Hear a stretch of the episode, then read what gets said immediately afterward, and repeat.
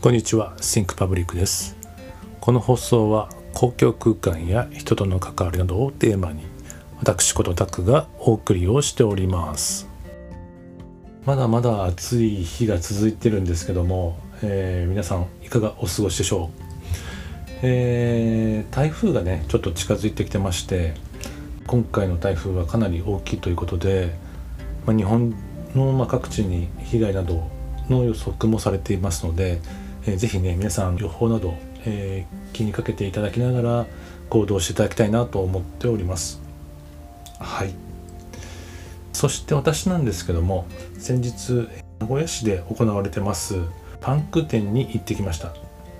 えー、こちらあの、まあ、パンク日常生活の革命ということで、えー、日本各地を巡業して回ってるんですけども、まあ、今回は名古屋ということで開催をされてます、えーまあ、会場の方もですね、うんあのまあ、素敵なレイアウトで、うんまあ、あの展示場の外はですね静かな雰囲気の展示だったんですけども、うんまあ、中に入るとエキサイティングなパンクの、えー、レイアウトになってまして何て言うんですかねあの想像もすごくかきたてれるような展示になってました、えー、思ったよりもですね、えー、すごく何て言うんですか見やすい展示もされてまして、まあ、今回あのオーディオですとかビデオでの、えー、展示と、えアナログな本ですとかポスターといったような展示もされてるんですけどもまあ、どちらもうまく、えー、構成されていて見やすくなっていました。特にあの私はその本の方ですねあの写真集とかいろいろ見てとてもあのワクワクして帰ってきたんですけども、うん、なんかのそのパンクの何て言うんですかね表現っていうと、まあ、どうしてもねその暴力的な、えー、パワーとか破壊的なパワーっていうようなものがイメージとイメージとしてあると思うんですけどもなんかね今回私が見た印象ですとやっぱ精神的な解放っていうんですかね、えー、表現の自由ですとかそういったものを、えー、皆さんに何て言うのかな触発するようなそういう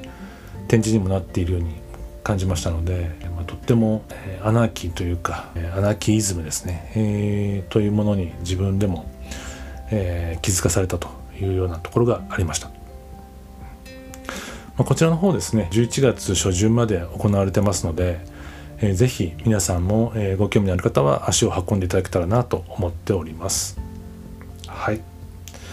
そして今日なんですけども、えー、気がつけばこの放送も30回を超えておりまして一度、えー、振り返りをしてみたいなと思いまして今日は放送をしております。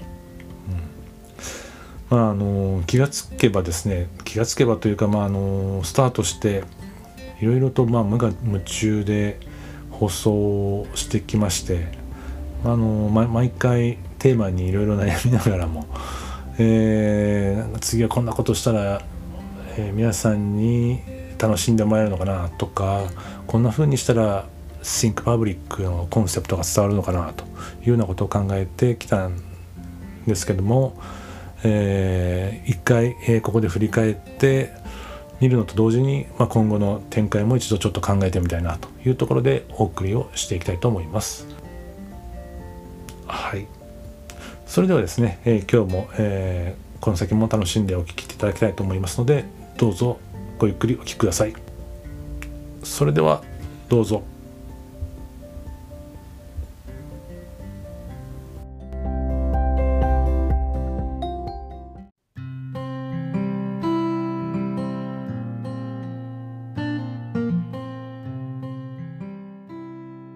はい、えー、それでは、えー、30回を迎えて、まあ、改めて、えー、振り返りというところでお送りをしていきたいなと思っています。まあ、今回ね、あのー、えー、まあ、そういったことを思ったのは、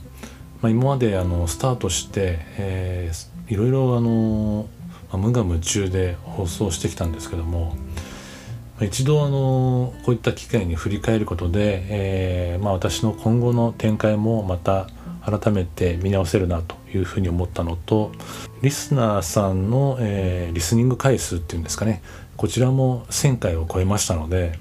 うんまなんか一区切りして一度、えー、見直せるところは見直したいなというところでお送りをしていきたいなと思っています。うんまあ、気がつけば1,000回という回数を皆さんお聞きいただけて本当にあの嬉しいというかですね光栄だなと思ってます。始める前はどうでしょうね1回放送につきもう2人とか3人とかぐらいの方が聞きになっていただけるのかなと思ったんですけども気がつけば、えー、トータルで1,000回という回数も超えることができまして、非常にあの自分でも驚いております。その他世界のさまざまな国からも聞きに来ていただいてまして日本も合わせて約9カ国になっています。えーまあ、西はヨーロッパの、まあ、イギリスから始まって、えー、ドイツそしてイタリア、まあ、北欧だと、えー、スウェーデンといったところからお聞きいただいてますし、えー、またアジアもですね、えー、何カ国かな？1233カ国そして、えー、北米ですねアメリカということで、えー、9カ国の国からお聞きいただいております。うんあのまああの何て言うんですかねこういういろいろな方が聞いていただけるってことですごくあの、まあ、この「Think Public」というタイトルにしてるんですけども、うん、なんかあの本当に多様性というかですねいろいろな考え方やいろいろな、うん、暮らし方をしてる人が聞いていただいてなんか新たなコモンセンスというかですねそういうことを考えれるといいのかなというふうに思って始めたのですごく光栄です。うん、そしてあのまあ何て言うんですかねたまにあの、まあ、このコンセプトにしたのは何なんですかっていうようなこともたまに聞かれるのでもう一回ちょっと、えー、今日はそちらもお伝えしたいなと思ってます。えー、まあもともとですね始めるきっかけとなったのは、えーまあ、二十数年前ですね私が若かりし頃に、まあ、パリに、えー、旅行に行った際にある公園に訪れたんですけども、まあ、夕方どうですかね7時ぐらいかな、うん、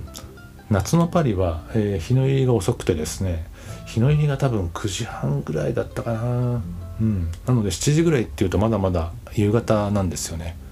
でそんな時刻なのでまあ、皆さんあの会社帰りの方も公園を訪れたりして、えー、リラックスされてる風景があったんですけどもなんかその何て言うんですかね本当にもう芝生に寝っ転がったりとか、まあ、子供たちもちょっと噴水の周りを走り回ったりとかなんかそういう雰囲気がすごく開放的でいいなというふうに思ったところが記憶にあります。うん何て言うんですかねあのまあ、日本だと、まあ、当時はまだ、えー、バブルの、えー、真っ最中でして、えー、でしょうね物質的な豊かさみたいなものがすごく、えー、まあ日本中を覆ってたんですけどもなんかそのパリのその時間過ごしてる時に、まあ、そういう、まあ、本当にあの素朴なえー、シーンというかですね、あのー、普段の日常の中にあるそういう一つの時間帯を、まあ、それぞれの方がそれぞれの自由なスタイルでリラックスしてでそれをみんながなんか共有一つの空間として共有しているっていう雰囲気がすごく素敵だなと思ったのが、えー、あります。まあ、そのことをですねずっとどっかで心の中であったんですけども、まあ、やはりその日本に帰ってきて慌ただしい中でそういった気持ちが忘れていってたんですがやっぱひょんなことで、えーまあ、海外に行く機会が増えてきて、まあ、なんとなくですねそのまあヨーロッパだだけではなくて、まあ、例えばアジアの、えー、いろんな諸国に行ってもですねなんとなくそういうそのうん素朴な時間というか日常の一つの時間を、えー、みんななんか、えー、気取らずに過ごしてる国も多いなというのも気づいたりしたですが、まあ、そんな中で、えー、松村慶一郎さんの文化人類学の、えー、本を読んで、まあ、そこで何て言うんですかねあなんか自分が感じてたことって自分だけじゃなかったのかなというのを、えー、すごく、え、思ったところがあります。まあ、そこであのー、まあ、その後ろめたさの人類学という本で、えー、読書会を始めようと思ったんですけどももう始まる直前にコロナが、えー、まあ、えー、流行しまして、まあ、会えなく断念というところで、まあ、このままワークショップもできずに、えー、月日が過ぎてくだけではなんか自分の中でも消化できないというところで、えー、何かないかなというところで思っていたら、まあ、このポッドキャストということがあるんじゃないかという話も聞きまして準備して始めたというところがきっかけになってます。うん、まああのまあ、実際ですね始めましてその何て言うんですかね、まあ、ワークショップだと、まあ、ダイレクトにそういった声が返ってくるのでなかなか自分でも本当にこれ伝わってるのかなというところもあったんですけどもまあ徐々にそのリスニング回数っていうんですかねそちらも伸びていきまして、えー、少しずつ楽しんでいらっしゃる方がいるんだなというふうなことを思うと、えー、また次回じゃあどういったことで放送しようかなというところで、えー、放送が、え徐々に、え膨らんできたというふうになってます。まあ、途中ねあのいろんな形の、えテーマも考えながらやってきましてまあ、最初は本当にあの公共空間にもうダイレクトにまつわるエピソードを用意してお送りしてたんですけども、まあ、公共という捉え方も、えーまあ、もっともっと柔軟に考えてもいいんじゃないかということで、まあ、人と人との関わり方というところで、まあ、例えば新たな暮らし方ということであったり働き方というところにも注目してお送りしたりということもしてきました。あのまたですね、えーまあ、ゲストの方にもお越しいただいて、えーまあ、後半では、えー、ロンドンの、え、滞在経験がある、えー、ゆうすけさんにも、え、ご出演いただいて、まあ、ロンドンと日本のその公共空間の在り方とかですね、え、またストリートや、えまあ、その何て言うんですかねあの文化の発信みたいなところにも話を、えー、膨らませて、えー、お話しさせていただいたというところがあります。そしてヨーロッパはストリート自体が公共空間といったところもあります。まあ何て言うんでしょう。テラスがあって、えー、カフェがあったりですとか、えー、食事をされてる方もいますし、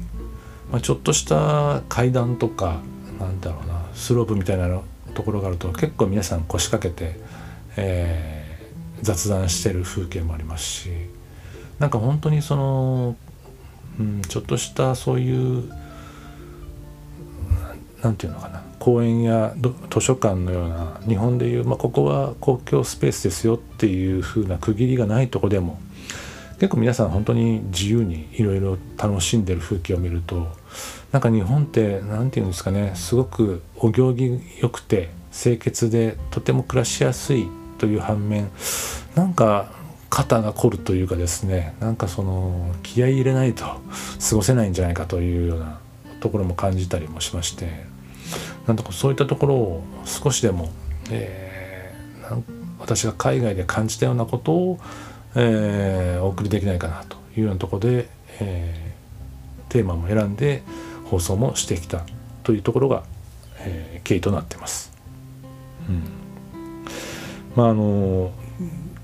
なかなかねそういう何て言うんですかねダイバーシティというか、まあ、いろんな人種の方が住む町と日本っていうのは一概に比べられないとは思うんですけどもまだこういう柔軟な暮らし方が求められている今世の中になってきてもっともっとねなんかそういう新たな考え方を取り入れることができないかなと思ってまあ今後もそういったテーマを発信していきたいなと思っております。はいまあ、そしてあの、まあ、今後なんですけども、えーまあ、この暮らし方というのはやっぱりあのテクノロジーの進化というのも一つ、えー、移り変わりとしてあると思います。まあ、私もそうなんですけどもこういう人との関わり方っていうのは SNS を通して、えー活発にできてるとこもありますので、まあ、そういうその SNS の今、えー、環境があるインターネットですねこの環境もまた新たな進化を遂げようとしてますよね。うんまあ、今ある環境が Web2.0 と言われてるんですけども、まあ、これから Web3 という環境に移り変わっていくと言われてますし、まあ、その中ではメタバースという環境も新たに出てくると言われてるんですけども、まあ、そういったテクノロジーの移り変わりとな移り変わりの中に我々がじゃあどういう、えー、暮らしが待ってるのかというようなことも、まあ、このシンクパブリックでも追っかけていきたいと思ってますし、まあ、その他、まあ、その何て言うんですかね人との関わりというところの中でも文化の、えー、発信というところもあると思いますので、まあ、そういう、まあ、文化の発信ってどういうことになるのかなというところで、えー、新たなゲストなどもお迎えして放送していきたいなと思っています。うん、あのー、まあまだまだ私の何ですかね小さなネットワークで、えー、その都度ですね考えたテーマをまあ、いろんな方に相談して、えー、少しずつ番組を作っていってるんですけども、まあ、これからも、まあ、そういう新たな暮らし方ですとか新たな人の関わり方っていうことにスポット当てて少しでも豊かな生活になるような、えー、ヒントですとかアイデアに結びつけたらいいなと思って放送していきたいと思っています。はいまあ、ぜひね、あのー、えー、今後も楽しみにしていただきたいと思いますしえー、お聞きいただけたらなと思ってますのでよろしくお願いします。はいでは、えー、今回は、えー、この30回を迎えたというところで今までの振り返りと新たな、えー、構想というところでお話をさせていただきましたこれからもぜひ、えお聞きたいなと思いますのでよろしくお願いしますそれではまたお会いしましょう Have a nice day. Bye.